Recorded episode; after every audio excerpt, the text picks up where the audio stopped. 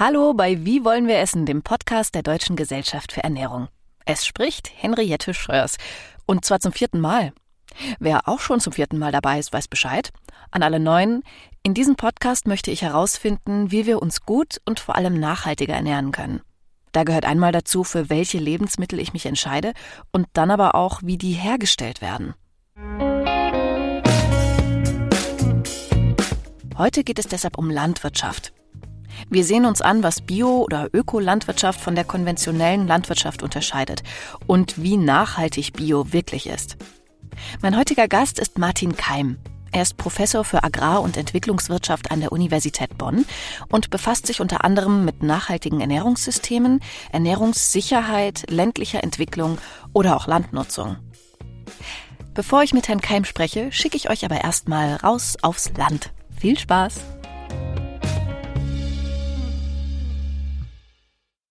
Ja, hier kommen wir jetzt äh, an den Schweinen vorbei. Die sind nicht in einem abgeschlossenen Stall mit künstlichem Licht, sondern die sind hier unter einem Dach, die können raus.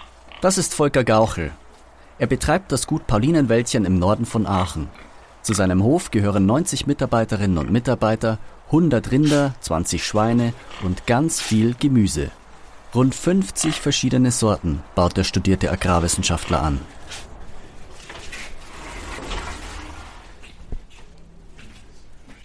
Wir stehen jetzt hier in unserem äh, Jungpflanzenanzuchthaus. Das ist ein kleines Gewächshaus, wo wir um diese Jahreszeit anfangen, die ersten ähm, Pflanzen anzuziehen, die nachher ins Feld kommen. Das ist jetzt äh, Mitte März. Das heißt, dann so ab Mitte April können wir die dann ins Freiland setzen. Was Sie hier sehen, sind sogenannte Erdpresstöpfe, in die diese Samen gelegt werden. Vier mal vier mal vier Zentimeter große Würfel aus einem Ausgangsmaterial, was für die jungen Pflanzen optimiert ist. Die Würfel bestehen aus einer Mischung aus Kompost und Torf. Torf findet sich in Mooren und hat die Eigenschaft, Wasser sehr gut zu speichern. Oben auf dem Würfel liegt eine Schicht aus Sand. Daraus sprießen fingernagelgroße Blätter frischen Schnittsalats. In ein paar Tagen verlassen die Jungpflanzen das Gewächshaus und werden im deutlich größeren Folientunnel in den Boden eingelassen. Weitere vier Wochen später kann Volker Gauchel die fertigen Salate ernten und kurz darauf landen die dann im Supermarkt. Versehen mit dem EU-Bio-Siegel. Denn Volker Gauchel ist Biobauer. Ich habe direkt äh, gesagt, Bio, das ist mein Ding. Und das war jetzt, glaube ich, auch grundsätzlich die richtige Entscheidung, weil der Biomarkt ist ja nun mal auch in den letzten Jahren, Jahrzehnten enorm gewachsen. Es entspricht zudem meiner Überzeugung, dass das die beste Form der Landwirtschaft ist und ähm, von daher bin ich davon überzeugt. Die Verkaufszahlen scheinen das auf jeden Fall zu bestätigen. In den vergangenen 20 Jahren ist der Jahresumsatz von Bio-Lebensmitteln in Deutschland stark gestiegen, von 3 Milliarden auf 15 Milliarden Euro. Aber Bio kann nicht jeder Bauer einfach so auf seine Lebensmittel schreiben. Um das Gemüse mit dem Bio-Label zu kennzeichnen, muss er zu 95 Prozent, richtig, es sind keine 100 Prozent, folgende Kriterien erfüllen. Er darf zum Beispiel keinen Stickstoffdünger einsetzen und keine chemischen Pflanzenschutzmittel.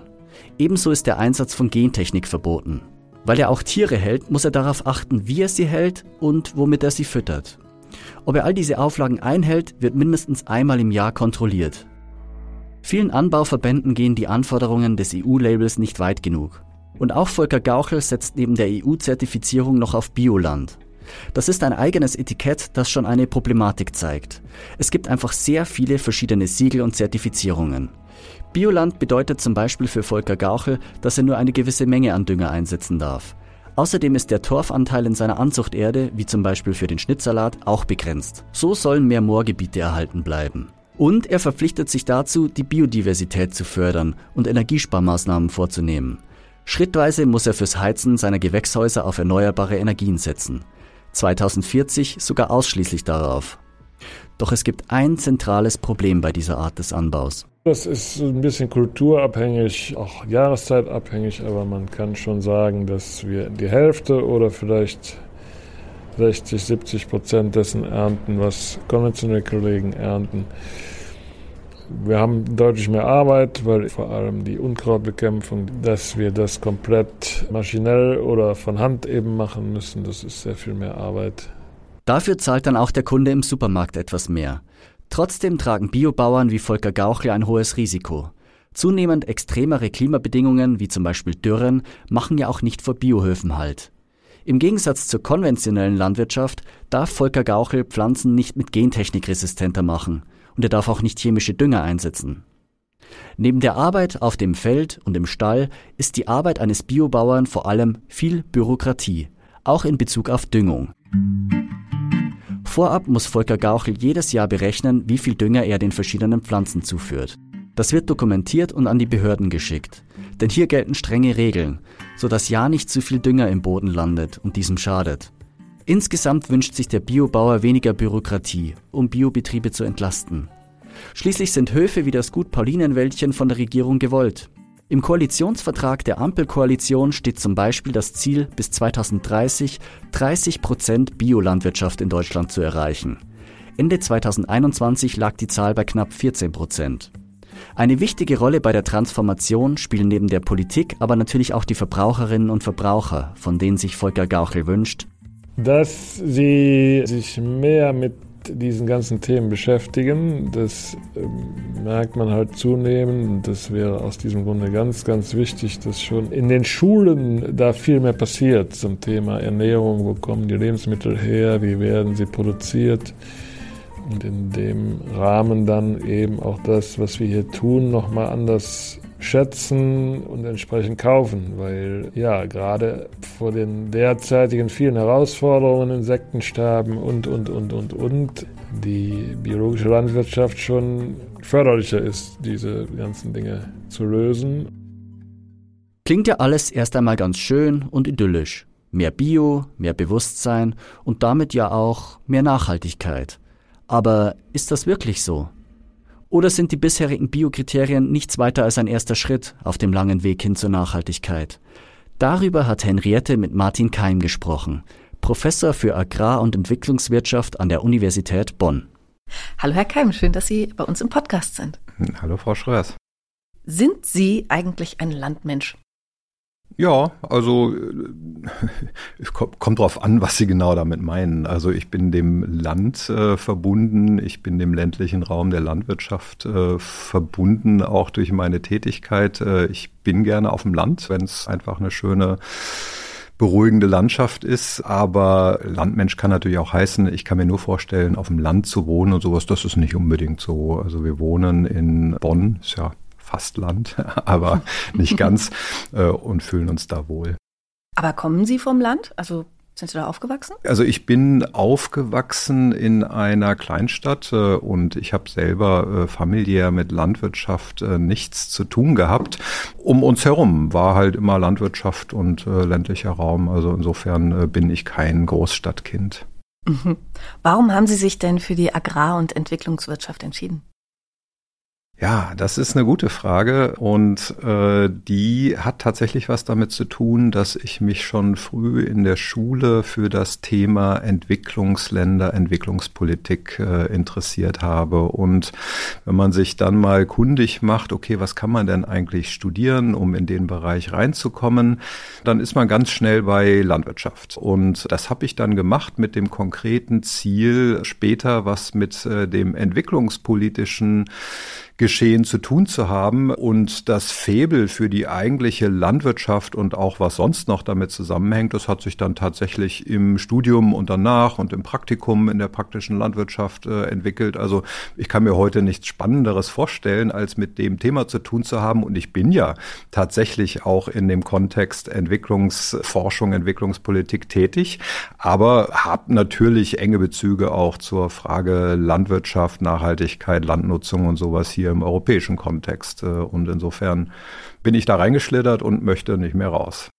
Sie haben ein Praktikum erwähnt. Ist das so? Gehört das zum Studium dazu, dass man dann auch mal auf dem Feld steht oder wie muss ich mir das vorstellen? Ja, also das ist tatsächlich so, dass das Studium der Agrarwissenschaften ein äh, Praktikum erfordert. Das muss nicht unbedingt vor dem Studium sein. Ich habe das nach dem Vordiplom gemacht und damals war mindestens sechs Monate Pflicht. Macht ja auch Sinn, dass man einfach mal so ein bisschen die Zusammenhänge kennenlernt. Da ich nicht aus der Landwirtschaft kam und mit Landwirtschaft auch nicht so richtig viel vorher zu tun hatte, habe ich mich auch entschieden, das ein ganzes Jahr lang zu machen, weil das ist dann ein Zyklus, dann hat man mal alle äh, Saisonalitäten mitgemacht und äh, habe das auf einem gemischt Betrieb gemacht, gemischt also ähm, Ackerfeldbau, aber auch Milchvieh und fand das super spannend. Also äh, war natürlich anstrengend, das ist klar. So äh, als als Studie nach dem Vordiplom, wo man erstmal das äh, Studierendenleben äh, genossen hat, äh, dann auf einmal ein Jahr lang auf dem Bauernhof mit morgens melken, abends melken und alles, was dazwischen kommt. Äh, das war schon körperlich anstrengend, aber ich habe da wahnsinnig viel gelernt und zwar nicht nur gelernt, wie man melkt und solche Sachen, sondern gelernt äh, über, wie funktioniert das eigentlich, wie hängen die Sachen miteinander zusammen und habe dann vieles auch mit anderen Augen gesehen, das, was ich vorher im Grundstudium schon theoretisch gelernt hatte. Und es war gut für mich und äh, also hat Spaß gemacht. Ist das eigentlich typisch, wenn heute junge Leute Agrarwirtschaft studieren, dass die auch selbst aus einer Familie kommen, die eine Landwirtschaft haben? Das variiert ein bisschen. Also ich war ja äh, viele, viele Jahre in Göttingen an der Uni als Professor. Und in Göttingen an der Uni hatten wir schon einen nicht unerheblichen Anteil. Also das war mindestens ein Drittel, vielleicht sogar mehr der Studierenden, die äh, Landwirtschaft studiert haben, die auch tatsächlich von einem landwirtschaftlichen Betrieb kamen.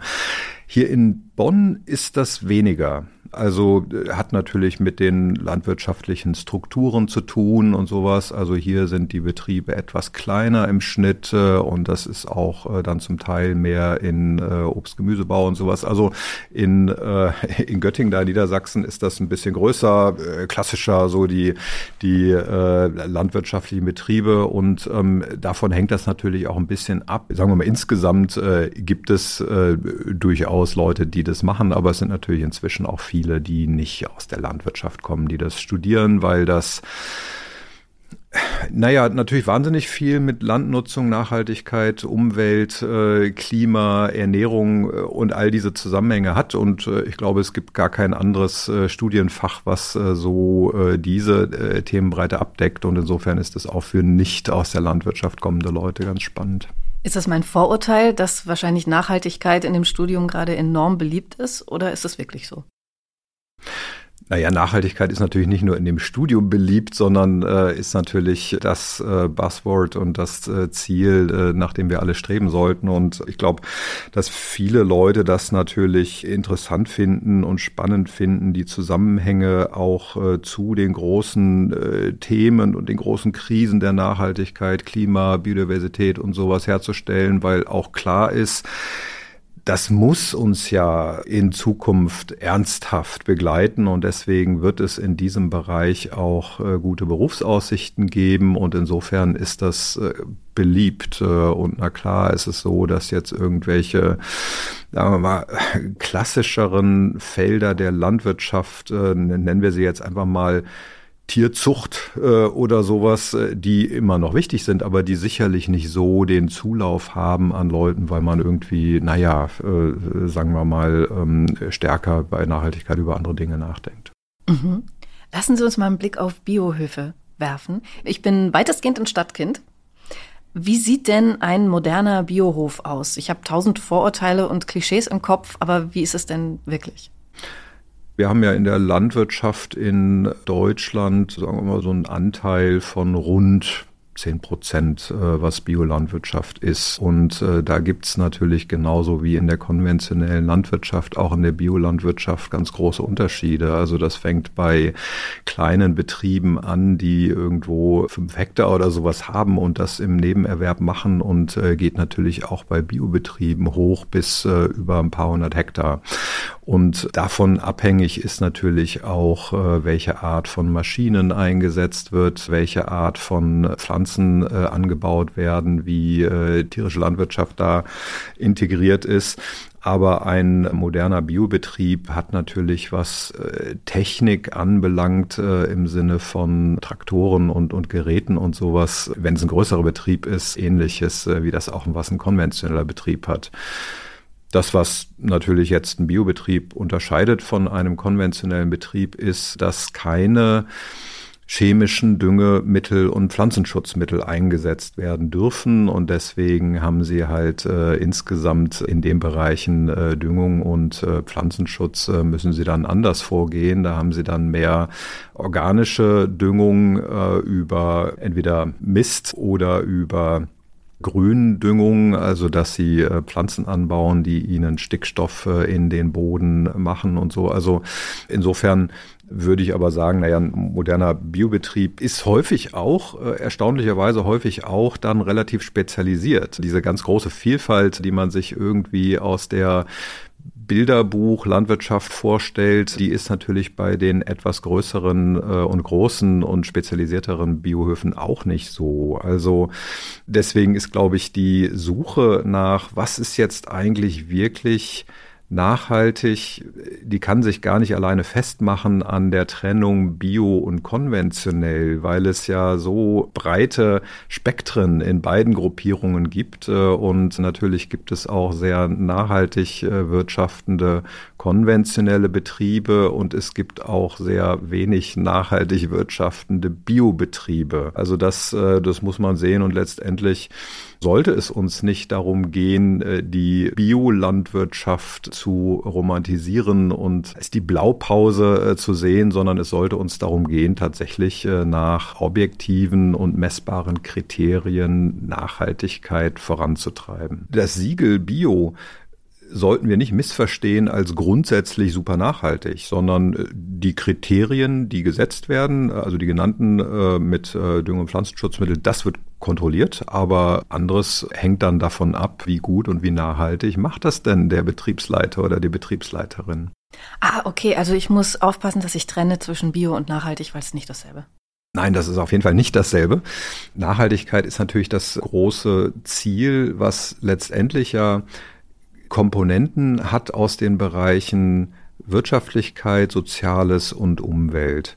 Und äh, insofern müssen wir dieses Dreigestirn immer irgendwie im Blick behalten. Und die nachhaltigste Form der Landwirtschaft ist nicht die Biolandwirtschaft, wenn wir es in einem größeren Maßstab betreiben, weil das Ziel, was von der Politik in Deutschland gesetzt wird, äh, wir treiben den Ökolandbau hoch und damit wird es nachhaltiger, das wird so nicht funktionieren, weil der Ökolandbau eine ganze Reihe von interessanten Vorteilen hat in Bezug auf Bodenerhaltung, in Bezug auf weniger Chemie. Das ist ja auch erwünscht und gewollt. Aber der Nachteil des Biolandbaus ist, dass er im Schnitt niedrigere Erträge leistet als die konventionelle Landwirtschaft. Und das bedeutet, dass ich, um eine bestimmte Menge an Lebensmitteln zu produzieren, mehr Fläche benötige. Und mehr Fläche benötigen heißt, äh, die Fläche muss ja irgendwo herkommen. Und äh, wenn wir das hier betreiben, wir haben in Deutschland relativ starken Flächennutzungsvorgaben, das ist alles gesetzlich geregelt. Äh, wenn die Fläche nicht reicht, um uns zu ernähren, dann wird hier nicht unbedingt Naturschutz platt gemacht und Wälder werden gerodet. Das ist geregelt, das darf man gar nicht. Aber was passiert dann? Dann werden wir mehr importieren. Also wir stellen jetzt auf Ökolandbau um und stellen fest, okay, die Erträge sind niedriger, wir produzieren nicht mehr genug, wir werden das mehr von woanders importieren.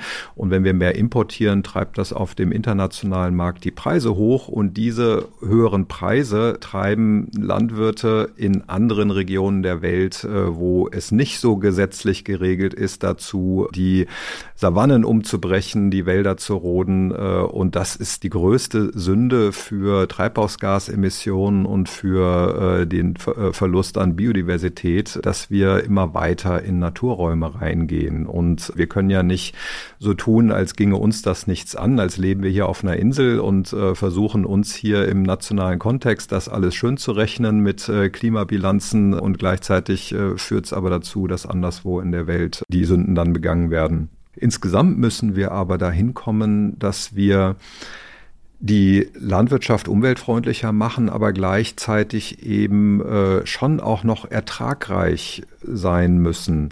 Also um es mal konkret zu machen, es ist gut, wenn wir in Deutschland den Einsatz von chemischen Düngemitteln und Pflanzenschutzmitteln runterkriegen. Das ist gut und wichtig, weil ja chemische Düngemittel und Pflanzenschutzmittel im Übermaß eine ganze Reihe von negativen Umwelteffekten haben. Aber wir müssen gleichzeitig darauf achten, dass wir Innovationen und äh, Möglichkeiten haben, die uns helfen, das zu tun, ohne dass die Erträge einbrechen. Und dazu brauchen wir Innovation. Äh, und die Innovation kann sein, wir stellen es schlauer an, dass wir in Fruchtfolgeregelungen äh, eben Pflanzenschutz gar nicht mehr so nötig haben, weil wenn man Monokulturen anbaut, dann hat man viel mit Schädlingen zu tun. Wenn man mehr Vielfalt hat, äh, dann kann man den Schädlingsdruck reduzieren und muss eben auch nicht so viel spritzen. Und das ist super, das brauchen wir. Das ist das Problem beim Biolandbau, dass eben einige dieser Innovationen und die Gentechnik insbesondere verboten sind äh, und das ein rotes Tuch ist. Und insofern schränken wir uns ein. Wir müssen Innovationen vorantreiben, die uns helfen, die Landwirtschaft nachhaltiger zu machen. Darf ich Sie kurz bremsen? Sie haben so viele Themen jetzt aufgemacht, dass ich kaum noch hinterherkomme, aber es ist alles interessant. Wahrscheinlich ist es eine doofe Frage, aber ich muss sie jetzt einfach stellen. Warum braucht Ökolandbau denn so viel mehr Fläche? Ökolandbau braucht deswegen mehr Fläche, weil die Erträge niedriger sind im Schnitt als in der konventionellen Landwirtschaft. Und äh, niedriger heißt, wenn man sich die Statistiken anguckt, äh, dann bewegt sich das in Feldversuchen in der Größenordnung von 20 bis 30 Prozent, in der Praxis aber eher in der Größenordnung von 50 Prozent. Also sie ernten nur die Hälfte, ja. Und warum? Weil sie weniger starke Pestizide einsetzen oder? Naja, die Pflanze wächst und gedeiht äh, dann natürlich, wenn sie gut mit Nährstoffen versorgt ist und wenn sie äh, wenig von Krankheiten und Schädlingen befallen wird. Und beides sind Aspekte, die sie ohne den Einsatz von Düngemitteln und von synthetischen Pflanzenschutzmitteln äh, schlechter hinbekommen. Und äh, das sind die, die Hauptgründe dafür, dass sie eben äh, weniger ernten im Ökolandbau. Also es ist konventionelle Schädlingsbekämpfung und konventionelle Dünger sind stärker. Sind äh, ja, also sind effektiver äh, als das, was sie im Ökolandbau für Möglichkeiten und Instrumente haben, die dort erlaubt sind, ja. Ah, okay, okay. Ich hänge noch an der Erkenntnis, dass Bio nicht unbedingt nachhaltig ist, dass konventionell auch sehr nachhaltig sein kann und dass das so ein großes Spektrum ist. Und ich versuche das für mich gerade einfach auseinander zu klamüsern, so, weil das so meine Vorstellung halt komplett auf den Kopf stellt. Ich hätte mir auch gedacht, so ein perfekter Biohof, der hat so von allem etwas, weil alles irgendwie sich gegenseitig beeinflusst im Positiven und der Saison so folgt. Und so, so stelle ich mir so einen Biohof vor, aber es offenbar bin ich falsch. Naja, ich meine, so sehr ein optimaler Biohof aus, wenn wir optimal definieren im Sinne von, was ist denn wirklich äh, dieser äh, also Kreislaufgedanke und äh, auch äh, Gedanke mit der Natur und Boden erhaltend und sowas, äh, dann sehe der tatsächlich so aus. Aber in der Praxis äh, ist es natürlich für Landwirtinnen und Landwirte schwierig, weil sie müssen dann ja auch Absatzmärkte für all das haben, was sie produzieren produzieren. Und Absatzmärkte sind verbunden damit, äh, dass biomäßig zu produzieren ist teurer, weil sie geringere Erträge haben, ist deswegen teurer. Pro Stück äh, sind ihre Produktionskosten höher und sie können das nur, wenn sie entsprechende Preisprämien auf dem Markt auch äh, erzielen. Und Preisprämien äh, können Sie in dem Segment, das ist ja freiwillig nur dort erzielen, entweder wenn Sie staatliche Förderung kriegen, aber sonst, äh, wenn eine Nachfrage dafür da ist. Und äh, eine Nachfrage ist für einige Obst- und Gemüsesorten da. Eine Nachfrage ist für viele Getreideprodukte weniger da. Ja, also weil die Leute kaufen Öko, äh, ich kaufe jetzt mal mein, mein Obst und Gemüse Öko, aber, aber das Mehl, äh, das kaufe ich dann eben doch konventionell. Und wenn es ans Fleisch geht, das ist ganz interessant, wenn es ans Fleisch geht, ist es so, dass die Leute zwar sagen, na ja, Öko wäre schön und gut, aber wenn sie dann vor der Ladentheke stehen und sehen, Öko ist aber doppelt so teuer, dann greifen sie doch äh, zu dem billigeren. Und es ist tatsächlich doppelt so teuer, weil das Interessante ist ja, wann entscheidet man sich dazu, ein teures Stück Fleisch zu kaufen? Das macht man, ah, jetzt gönnen wir uns mal was und wir gönnen der Natur auch was und dem Tierwohl.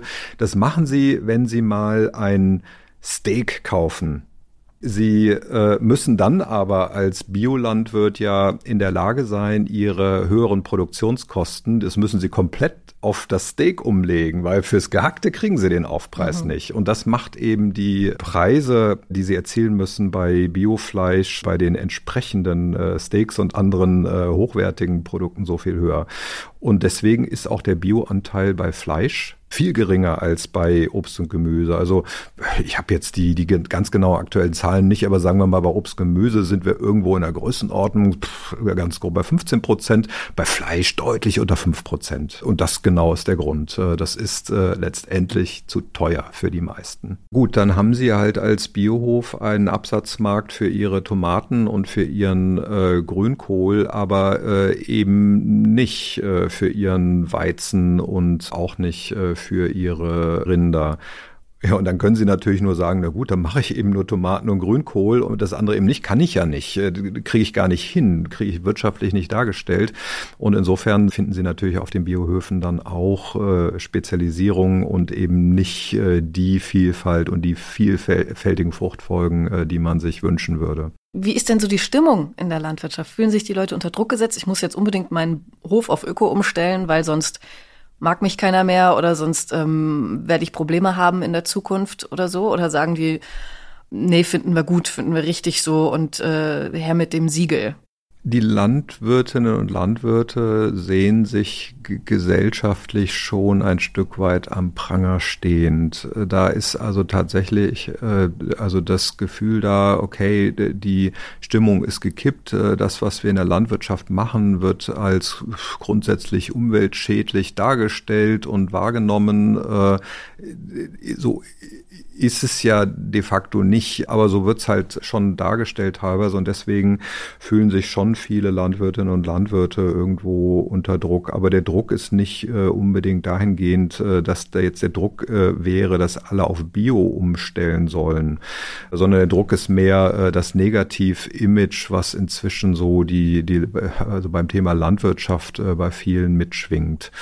Und auf Bio umzustellen. Einige überlegen sich das und je nachdem, äh, wie sie aufgestellt sind, wo sie äh, sind äh, und wie sie sich auch weiterentwickeln wollen, macht das für einige Sinn. Und die kriegen ja, weil das auch das politische Ziel ist, äh, die Biolandwirtschaft weiter hochzuschrauben, die kriegen auch entsprechend politische Förderung, also im Sinne von äh, Subventionen das bietet sich nicht für alle Betriebe an und insofern äh, ist ja insgesamt äh, sicherlich ein Druck da, aber, aber der Druck äh, jetzt nicht nur in Richtung, jetzt machen alle Bio, sondern der Druck mehr, okay, wir stehen gesellschaftlich äh, am Pranger.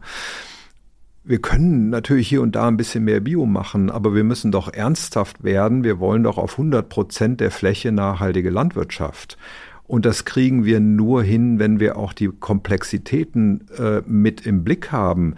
Wir wissen zum Beispiel, dass vielfältigere Fruchtfolgen gut sind dann müssen wir aber auch dafür sorgen, dass wir Regulierungen haben, die vielfältige Fruchtfolgen einfordern und eben nicht nur Weizen, Gerste, Zuckerrüben, Raps und Mais. Also das sind ja so die am meisten angebauten Crops, aber es wäre schon gut, wenn wir ähm, mehr Obst und Gemüse in der Fläche hätten, wenn wir mehr Hülsenfrüchte wie äh, Bohnen, Linsen, Erbsen äh, auch hätten. Es gibt Gründe dafür, dass das heute kaum einer anbaut, äh, weil erstens mal über Jahrzehnte hinweg in der Forschung bei den Kulturarten nicht viel passiert ist und wir darf überhaupt keine wettbewerbsfähigen Sorten haben, aber auch weil die Nachfrage nicht da ist. Da kann man aber natürlich politisch rangehen. Man kann natürlich Forschung in den Kulturarten fördern, man kann auch äh, hier und da mal Anreize schaffen, also finanzielle Anreize. Äh, man kann Regeln schaffen, dass Fruchtfolgen mindestens so und so viel unterschiedliche Kulturarten äh, also äh, enthalten müssen. Wir, können, wir wissen auch beispielsweise, dass sehr große Felder also sehr große landwirtschaftliche Schläge, nicht so gut sind für Biodiversität. Äh, etwas kleinere Felder mit Randstreifen und natürlichen und naturnahen Landschaftselementen äh, hier und da integriert, sind gut für Insekten, sind gut für Vögel. Äh, und auch da kann ich doch regulierend eingreifen und müsste das Das hat aber mit Bio nichts zu tun. Also das, äh, das ist jetzt nicht, dass sie das automatisch kriegen, wenn sie Bio fördern, sondern sie müssen schon ernsthafter äh, daran gehen. Wählerwirksam ist, wir schrauben den Ökolandbau hoch. Der hat ja einen Heiligenschein. Äh, jeder glaubt, das ist gut. Ähm, und das ist leider aber zu simpel. Ich hätte jetzt gedacht, dass Öko genau sowas auch mit einschließt dass es eben diese, diese Diversität gibt und dass auf das alles geachtet wird. Aber offenbar wäre ich da auf vollkommen falschem Pfad und das muss ich erstmal für mich verarbeiten. Ja, also leider sind sie da tatsächlich auf einem falschen Pfad, weil na natürlich kann man sich äh, anschauen, was irgendwie äh, das, das äh, Bio-Wunschkonzert wäre, äh, aber in der Praxis ist das eben oft so nicht und das, was dann äh, tatsächlich bei der Bio-Zertifizierung äh, kontrolliert wird, äh, das sind äh, die, die äh, einfacher messbaren Dinge, äh, Pflanzenschutz, äh, Düngemittel, vor allen Dingen das. Wieder was Und keine Gentechnik. Das, keine äh, Gentechnik. Lassen Sie uns nochmal zu äh, Tier- versus Nutzpflanzen rübergehen. Warum ist denn die Tierhaltung so viel ungünstiger als der Anbau von, also für die Umwelt, als der Anbau von Nutzpflanzen? Am klarsten kann man das wahrscheinlich machen, wenn man äh, für Lebensmittel eine sogenannte Lebenszyklusanalyse macht, äh, wo man die Umwelt und die Klimaeffekte entlang der gesamten Kette bewertet. Äh, und wenn man dann am Ende schaut, was für Effekte entstehen pro Kilogramm Lebensmittel, dann stellt man also fest, dass für fast alle Umweltindikatoren der Fußabdruck äh, von tierischen Produkten und Fleisch insbesondere sehr, sehr viel größer ist als von den allermeisten pflanzlichen Produkten. Und mit Fußabdruck meine ich, zum Beispiel die Treibhausgase, die emittiert wurden im Laufe der, des Produktionsprozesses oder aber wie viel Land genutzt wurde, wie viel Wasser verbraucht wurde, wie viel Biodiversität äh, geschädigt wurde. Also das kann man alles berechnen mit diesen sogenannten Lebenszyklusanalysen und äh, da steht leider ähm, das äh, tierische Produkt sehr viel schlechter da als das pflanzliche. Ich stelle mir vor, da spielt rein die Tiere müssen was fressen, das muss angebaut werden erstmal und dann werden die Tiere ja auch gerne mal rumgefahren zum Schlachthof und verarbeitet. Das spielt da wahrscheinlich alles mit rein. Ja, das spielt da alles mit rein und äh, interessanterweise ist das Rumfahren äh, macht so gut wie gar nichts so. aus. Also das Wichtige ist tatsächlich, dass die Tiere gefüttert werden müssen oder, oder eben selber grasen, also äh, Futter brauchen. Und äh, wenn Sie sich anschauen, äh, wenn Sie äh, Tiere mit Getreide füttern, dann kriegen Sie aus, äh, sagen wir mal, im Schnitt fünf Kilo Getreide vielleicht am Ende ein Kilo Fleisch. Mhm. Und das heißt also, wenn Sie jetzt irgendwie Leute ernähren müssen mit möglichst äh, wenig Ressourcenverbrauch, äh, dann tun Sie das eben pflanzenbasiert äh, am Ende mit weniger Ressourcenverbrauch als, als tierisch. Jetzt ist, ist das natürlich nicht das Ende der Diskussion, weil es ist ja so, dass eine gesunde Ernährung auch ein ganz wichtiges Ziel ist. Und äh, dabei geht es ja dann nicht nur um Kilogramm Lebensmittel, sondern da geht es dann auch darum, haben sie alle Nährstoffe, die sie benötigen. Und äh, jetzt kann man natürlich, wenn man sich sehr ausgewogen ernährt, äh, durchaus auch äh, die aller, allermeisten Nährstoffe äh, aus rein pflanzlichen äh, Lebensmitteln bekommen. Einige aber nicht. Und vor allen Dingen müssen sie es äh, sehr, sehr ausgewogen tun. Und das ist nicht in jeder Situation immer gegeben und so einfach. Kleine und moderate Mengen an tierischen Produkten können durchaus sinnvoll sein, aber die ganz großen Mengen, wie wir sie eben leider im Schnitt äh, bei uns in Deutschland und Europa beobachten, sind nicht nachhaltig. Also wir müssen da deutlich runter von den hohen Mengen, aber nicht unbedingt äh, für alle Menschen auf Null runter. Wir hatten eben äh, die kurze Rechnung mit dem Getreide. So, Getreide können Sie jetzt äh, natürlich als Mensch direkt essen oder Sie können es ans Tier verfüttern. Es gibt aber natürlich auch andere Dinge, wie zum Beispiel Gras. Grünland. Ähm, es gibt bestimmte äh, nicht unerhebliche Flächen weltweit, auf denen können Sie kaum Ackerbau betreiben. Das ist dann Grünland. Es ist Gras, aber äh, vor allen Dingen Zellulose und äh, Menschen können keine Zellulose verdauen. Also Menschen können sich von dem Gras nicht ernähren und insofern ist natürlich die Frage, okay, da gibt es bestimmte Ressourcen, die können nur über den Magen von Tieren und vor allen Dingen Wiederkäuern, äh, also Kühen, äh, Ziegen, Schafen, äh, verwertet werden und so äh, als Lebensmittel nutzbar gemacht werden. Und da ist es natürlich was anderes, weil die, diese Ressourcen sind da und auf einem Planeten, wo wir begrenzte Ressourcen haben, macht es durchaus auch Sinn, dieses äh, Grünland, äh, wo sie gar nichts anderes, äh, nicht viel anderes mitmachen können, äh, für die Tier, äh, also äh, Tierfütterung zu nutzen und äh, damit äh, eben nicht äh, eine unmittelbaren Konkurrenz äh, zwischen dem, was Menschen und äh, Tiere essen haben. Aber das Argument wird auch gerne äh, verwendet, um zu sagen, nö, alles ist gut. Das ist nicht. Also wir könnten mit, äh, wenn wir es rein auf Basis von äh, Grünland machen, äh, höchstens ein Drittel der Tierbestände ernähren, äh, also dem, im Vergleich zu dem, was wir heute haben. Also deswegen mhm. das deutlich runter von den hohen Mengen, da kommen wir nicht drum rum. Mhm. Aber, aber eben nicht zwangsläufig null Tierhaltung. Würden denn die Preise für Getreide und Co. sinken, wenn weniger Tiere das Getreide essen würden? Ja. Ja. Das ist eine einfache Antwort. Ja, also das ist insofern natürlich ganz klar der Fall. Also in Europa ist ungefähr 60 Prozent äh, des Getreides, was in den Futtertrog fließt. Das muss man sich mal äh, vor Augen halten. Die meisten kennen die Zahlen wahrscheinlich so nicht. 60 Prozent des gesamten Getreides landet im Futtertrog. Und wenn wir jetzt einfach mal ganz simpel die Rechnung aufmachen würden, diese 60 Prozent würden nicht im Futtertrog landen äh, und die Nachfrage damit erheblich äh, sinken nach Getreide, dann würde natürlich äh, bei sonst äh, gleichbleibenden Bedingungen äh, die Preise für Getreide niedriger sein. Also wir halten fest, dass eine pflanzenbetonte Ernährung nachhaltiger ist als eine fleischbetonte Ernährung. Fleisch reduzieren ist meistens eine gute Nummer. Aber ist der Anbau von Pflanzen per se günstiger für die Umwelt. Da gibt es wahrscheinlich ja auch wieder von bis von Kresse, die auf einem feuchten Fussel wächst, zu irgendwie Avocados. Frau Ahrens Azevedo sagte in unserer ersten Folge, glaube ich, sie würde in Deutschland Bananen essen, aber Avocados nur, wenn sie mal zu Besuch ist in Brasilien. Wie orientiere ich mich da? Welche Pflanzen kann ich in Deutschland essen und die sind dabei besonders umweltfreundlich? Erstens mal ist es natürlich ganz klar so eine pflanzenbetonte äh, und ähm, also wenig äh, tierische Produkte ist auf jeden Fall eine sehr, sehr gute Richtschnur für nachhaltige Ernährung.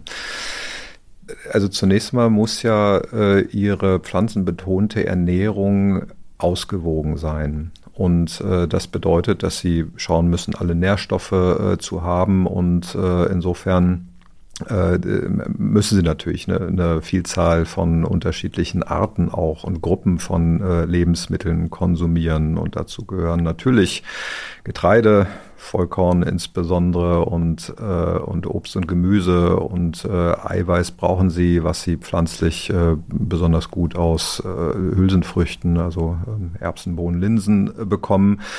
Und wenn Sie dann anschauen, okay, äh, Natürlich ist es gut, saisonal auch zu konsumieren, aber saisonal wird es natürlich zu bestimmten Jahreszeiten bei uns eng. Also mhm. im Winterhalbjahr äh, haben sie halt nicht so viel Gemüse, ähm, können sie an Obst äh, durchaus Äpfel essen, aber auch das ist natürlich, wenn sie Äpfel im Herbst, äh, im Herbst ernten, wird es dann ein paar Monate später äh, schwieriger. Also insofern werden sie auch immer importierte Ware haben. Das ist aber nicht grundsätzlich schlimm. Viele Menschen meinen ja, dass Importe grundsätzlich schlecht für die Umwelt sind. Das ist nicht der Fall.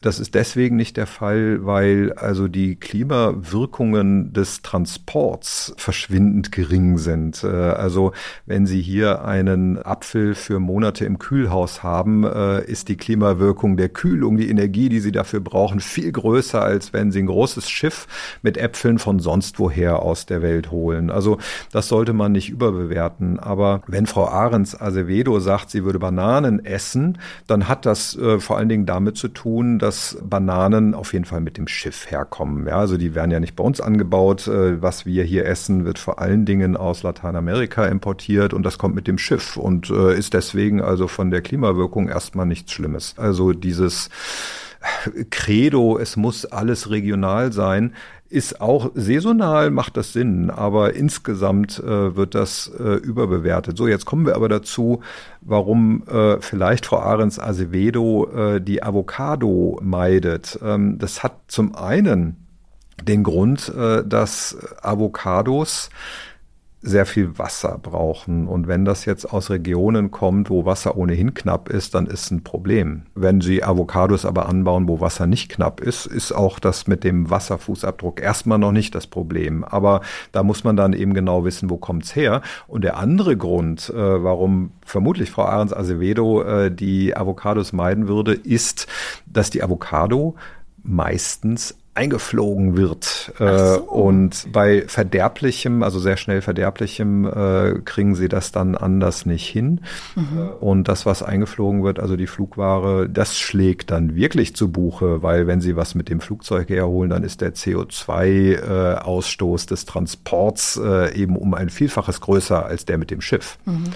Und äh, insofern wäre es gut, wenn wir ein Label hätten, was Flugware ausweist, aber die Politik traut sich nicht. Das muss nicht ausgewiesen werden bei uns äh, in Deutschland oder Europa weil ihnen sonst die Avocado-Lobby aufs Dach steigen würde. Ja, klar gibt es äh, immer Interessen und, äh, und äh, die Leute wollen auch äh, natürlich irgendwo Avocados und äh, Ananas und Mangos und sowas äh, essen und sie machen sich dann nicht beliebt. Aber das ist eben das, was ich meine. Ich würde schon den Mut von der Politik einfordern, das auch ernst zu meinen mit Nachhaltigkeit. Und da muss man auch den Konsumentinnen und Konsumenten das, die Werkzeuge an die Hand geben, äh, sich nachhaltig äh, verhalten zu können. Und einfach nur zu sagen, Öko macht alles gut, ist zu billig. Mhm. Äh, wir müssen eben äh, tiefer reingehen. Und das Label für Flugware würde jetzt auch den Planeten nicht retten, aber würde zumindest den Planeten ein Stück weit nachhaltiger machen. Bio alleine in der, in der heutigen Labelform reicht nicht, äh, um irgendwie äh, wirklich äh, zu markieren oder zu signalisieren, hier ist äh, etwas, was äh, in jeder Hinsicht nachhaltig wäre. Sie machen ja alle meine Illusionen kaputt. Tut mir leid, aber, aber das ist ja, das ist ja das Ziel, nicht ihre Illusion kaputt zu machen, aber zumindest, äh, sagen wir mal, ein paar Sachen gerade zu rücken und äh, den Konsumentinnen und Konsumenten auch ein Stück weit helfen zu können, sensibler zu werden, äh, und der Aufruf an die Politik meint das doch mal ernst oder macht doch mal ernst mit dem, was, äh, was wir als Gesellschaft eigentlich einfordern. Als Gesellschaft, ich glaube, wir sind doch reif dafür, oder? Also ja, viel, zu, es gibt doch eine, eine große Bereitschaft und warum nimmt nicht die Politik das zum Anlass, auf dieser Welle zu surfen und zu sagen, das und das und das machen wir jetzt, weil das die und die und die äh, Effekte hat. Das sagt uns die Wissenschaft. Ich würde das machen als Politiker. Sie sagten gerade gerade Rücken. Ich habe noch eine Frage zum Thema gerade Rücken, dass das ein für alle Mal geklärt ist und dann würde ich mich gerne der Zukunft und neuen Ideen und der Technik widmen. Soja, wenn wir auf Fleisch verzichten ähm, oder mehr auf Fleisch verzichten. Es kommt, gibt ja alle möglichen Ersatzprodukte gerade auf dem Markt und vieles aus Soja und da wird ja immer wieder gesagt oder das Argument kommt ganz schnell, in Brasilien würde Regenwald abgeholzt, damit wir Tofu-Steaks essen können. Was ist da dran? Aber da ist nicht viel dran. Also die, die kurze Antwort muss ich natürlich jetzt mal erläutern, weil tatsächlich ist es so, dass der Sojaanbau in Brasilien auch mit äh, zum Regenwaldabholzen beiträgt. Es ist nicht in erster Linie immer so, dass Soja angebaut wird, da wo vorher Regenwald stand, aber Soja wird angebaut, da wo vorher Weiden waren und die Weiden verschieben sich rein in den Regenwald. Also diese Zusammenhänge gibt es. Aber warum wird denn so viel Soja angebaut? Das ist doch nicht wegen des pflanzlichen Eiweißes, äh, dem bisschen Tofu, was die Leute essen, sondern das ist, weil das allermeiste des Sojaschrots in den Futtertrog wandert. Also wenn wir weniger Fleisch essen würden, dann würden wir so viel weniger Soja brauchen, sodass das bisschen mehr Soja für Tofu äh, trotzdem dazu führen würde, dass wir insgesamt weniger Soja bräuchten. Es gibt natürlich viele Argumente auch von der Fleischlobby oder von denen, äh, die irgendwie auch die Veränderungen nicht wollen, äh, was man alles ins Feld führen kann, äh, um wieder Unsicherheit zu streuen. Und es ist ja so leicht, ne? wenn wir als Konsumenten uns nicht verändern wollen, wenn wir dann das Argument kriegen, warum das eigentlich doch nicht nötig ist, den Fleischkonsum zu reduzieren oder doch nicht was bringt, weil ja das Soja vielleicht doch äh, zum Regenwaldabholzen beiträgt, ach, dann haben wir ein gutes Gewissen und wir müssen uns gar nicht verändern, weil es bringt ja gar nichts. Ne? Das ist problematisch. Wir müssen äh, uns ändern und es ist für den Einzelnen nicht einfach. Es ist auch tatsächlich so, dass es Zielkonflikte gibt. Manche Argumente sind einfach auch sehr, relativ leicht zu entlarven. Ja, also dann haben aber jetzt alle, die diesem Argument öfter mal begegnen, die perfekte Antwort, um, um dagegen zu argumentieren. Dann widmen wir uns jetzt den neuen und neuesten Ideen. Was ist denn da so der letzte Schrei? Also in Deutschland, aber vielleicht auch ähm, weltweit. Worüber reden gerade alle? Wo wird gerade experimentiert im Bereich nachhaltige Landwirtschaft? Zum einen will ich noch mal ganz kurz äh, insofern zusammenfassen als nachhaltige Landwirtschaft und Ernährung können wir immer nur von beiden Seiten betrachten. Einmal, wie werden wir im Konsum nachhaltiger und dann, wie werden wir in der Produktion nachhaltiger. Beides ist wichtig. Also es, äh, wir werden es nicht hinkriegen, indem wir einfach nur sagen, wir essen weniger Fleisch. Der Rest der Welt ist äh, dabei, äh, gerade mehr Fleisch zu essen, gerade in den Entwicklungs- und Schwellenländern. Also deswegen müssen wir so global denken, ja, wir müssen mehr produzieren. Wir müssen mehr produzieren bei knappen Ressourcen. Wir müssen mehr produzieren und das umweltfreundlicher als wir das heute tun. Und wir müssen auch im Blick behalten, dass der Klimawandel sich an vielen Stellen der Welt deutlich negativ auf das auswirken könnte, was wir in der Landwirtschaft tun.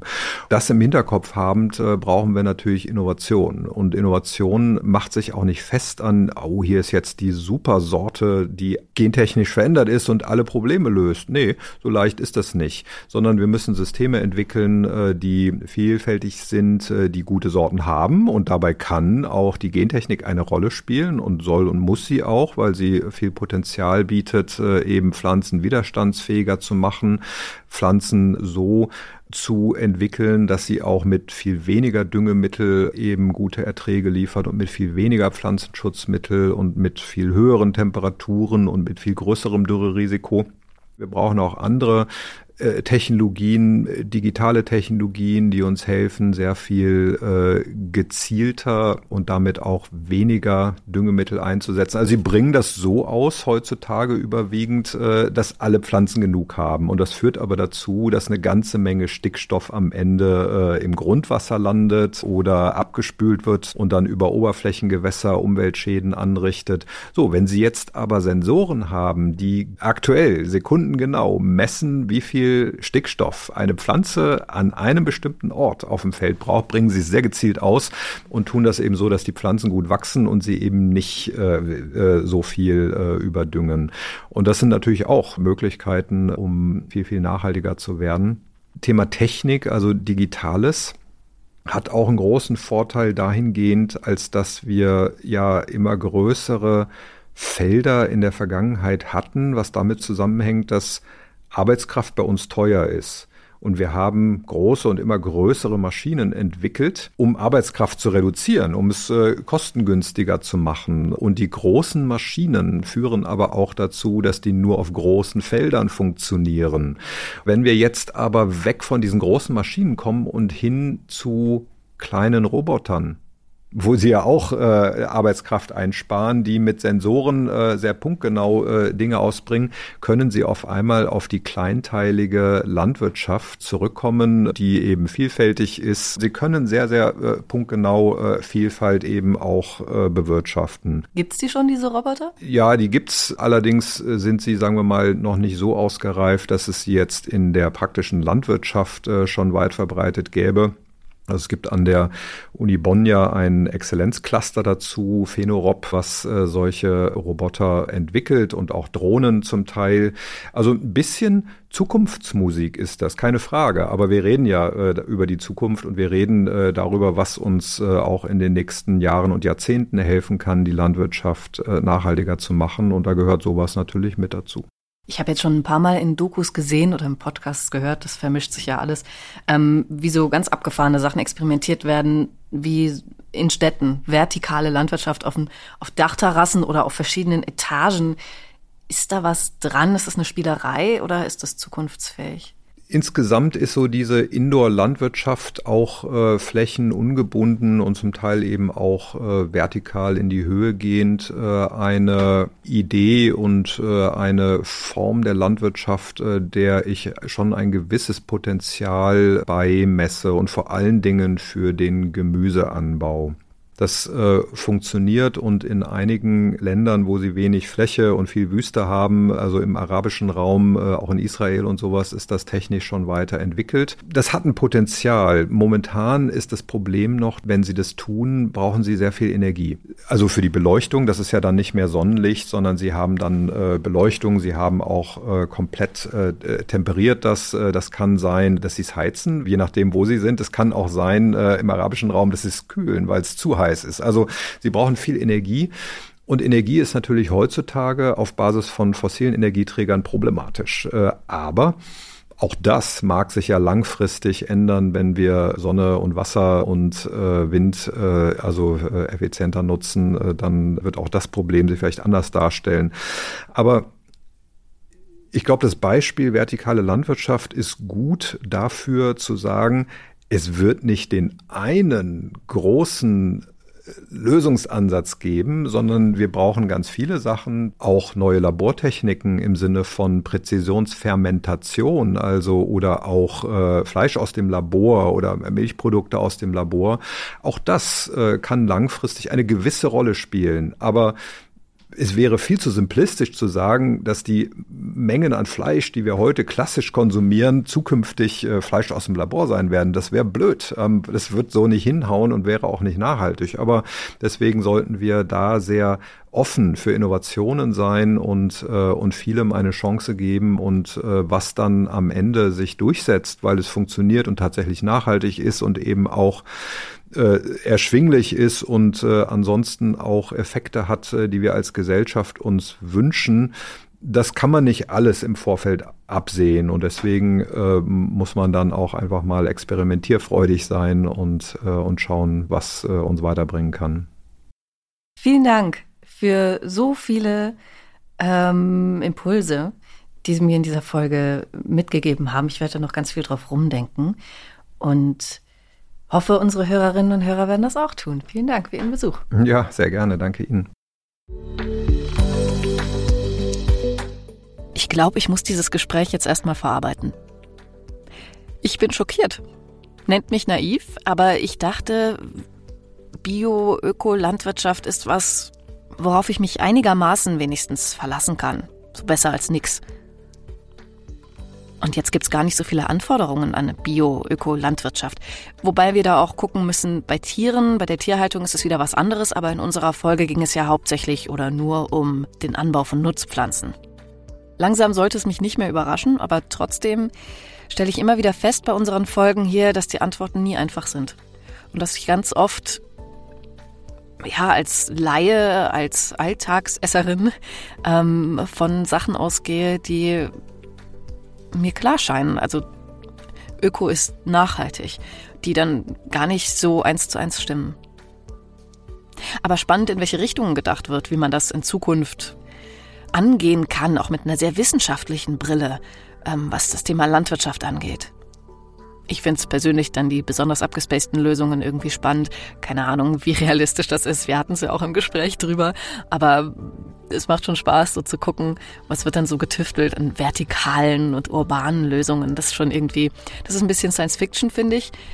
Jedenfalls wissen wir jetzt ganz klar, dass moderne Bauernhöfe mit der Kinderbuchidylle, mit der wir aufgewachsen sind, nicht mehr viel zu tun haben. Wenn euch die Folge gefallen hat, dann lasst doch gerne eine Bewertung da in der Podcast-App eures Vertrauens. Das hilft uns auf jeden Fall. Abonniert uns, empfehlt uns Freunden, schreibt uns Kommentare und wenn ihr neu seid, dann hört doch mal in die alten Folgen rein. Und ich freue mich jetzt auf die nächste Folge. Da spreche ich mit Frau Dr. Risius über Ersatzprodukte, über Ersatzprodukte zu Fleisch und zu Milchprodukten. Und ich bin gespannt auf meine nächste Schockerkenntnis. Macht's gut. Bis dann.